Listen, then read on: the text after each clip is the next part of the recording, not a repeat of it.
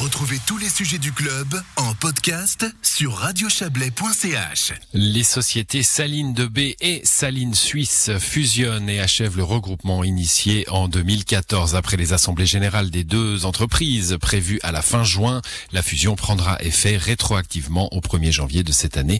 Et pour en parler, nous recevons, nous recevons Pierre-François Veillon. Bonsoir. Bonsoir monsieur.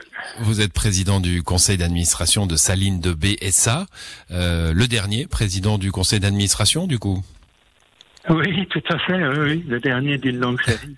d'une longue série puisque euh, la, fusion va être effective. Euh, j'ai rappelé que ça, avait commencé en 2014, hein, le rapprochement. Pourquoi ça a pris tout ce temps?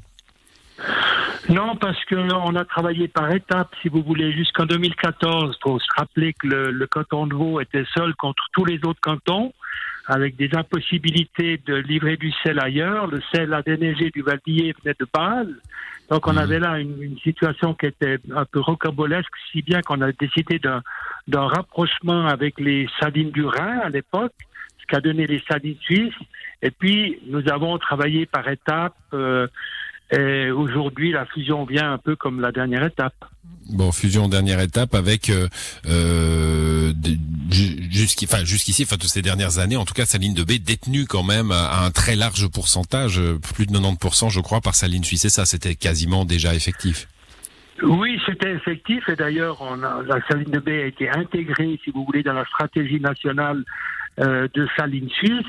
Et puis euh, l'étape qui est de maintenant, eh bien, c'est de simplifier les choses. C'est la confirmation du mariage, si vous voulez, d'avoir deux sociétés dont l'une est, pratiquement appartient à l'autre, hein, presque hmm. en entier. Ça crée des, des, difficultés pour rien, quoi. Des, des doublons du conseil d'administration, des, des, des, doublons de toutes sortes. Donc euh, c'est la dernière étape et puis c'est très bien. On est très bon, on va, on va parler des, des, vertus de cette fusion dans un instant, mais d'abord, je, je, vous ai appelé le, le dernier président, hein, Pierre-François Veillon. Est-ce qu'il y a, euh, moi j'ai une espèce de petite impression de perte quand même. Est-ce qu'il n'y a pas un, un, un, un, patrimoine qui, qui, qui échappe euh, à, à, notre Chablais? Non, non, non, au contraire, au contraire. Euh, la, la, la fusion comme le rapprochement euh, avec Saline du Rhin qui est devenue Saline Suisse, eh bien, ça a boosté complètement la vie de la société de B sur deux niveaux. D'abord, ça nous a permis de vendre notre sel des Alpes dans toute la Suisse et en export, ce qu'on ne pouvait pas avant, avec des succès, avec des parts de marché qui augmentent chaque année. Puis le deuxième élément, c'est la visite des mines. Vous savez, pour le reste de la Suisse, la mine du Bouillet, c'est assez extraordinaire parce que c'est des kilomètres de galeries où les mineurs allaient chercher le sel. Mmh. alors qu'à Bâle, le sel de Bâle, c'est du sel euh, avec des forages au sol, depuis la surface du sol. Donc, euh, il y a un aspect symbolique des, des, des, de la mine de baie qui, qui entre dans la stratégie de la production de sel en Suisse.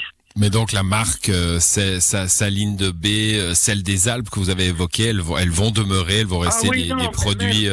oui, oui. Oui, même le, même le sel de baie, saline de baie va rester dans les emballages et dans les et dans, comme outil marketing, on est bien hmm. d'accord. Quoi. Et l'emploi On sait que parfois dans les fusions, euh, alors vous avez, il y aura moins de conseils d'administration, ça vous nous l'avez déjà dit, mais l'emploi?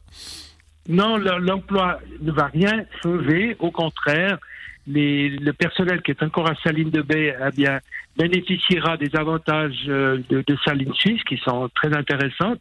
Et puis c'est une fusion qui n'est pas le résultat d'une difficulté économique, c'est une fusion qui est le résultat d'un win-win qui qui est dans le bon sens, si vous voulez. Donc, il n'y a, a, absolument aucune crainte à avoir concernant, euh, concernant des, des suppressions d'emplois ou je ne sais quoi. Absolument pas. Au contraire.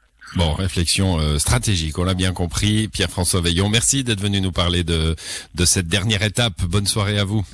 Merci beaucoup, bonne soirée.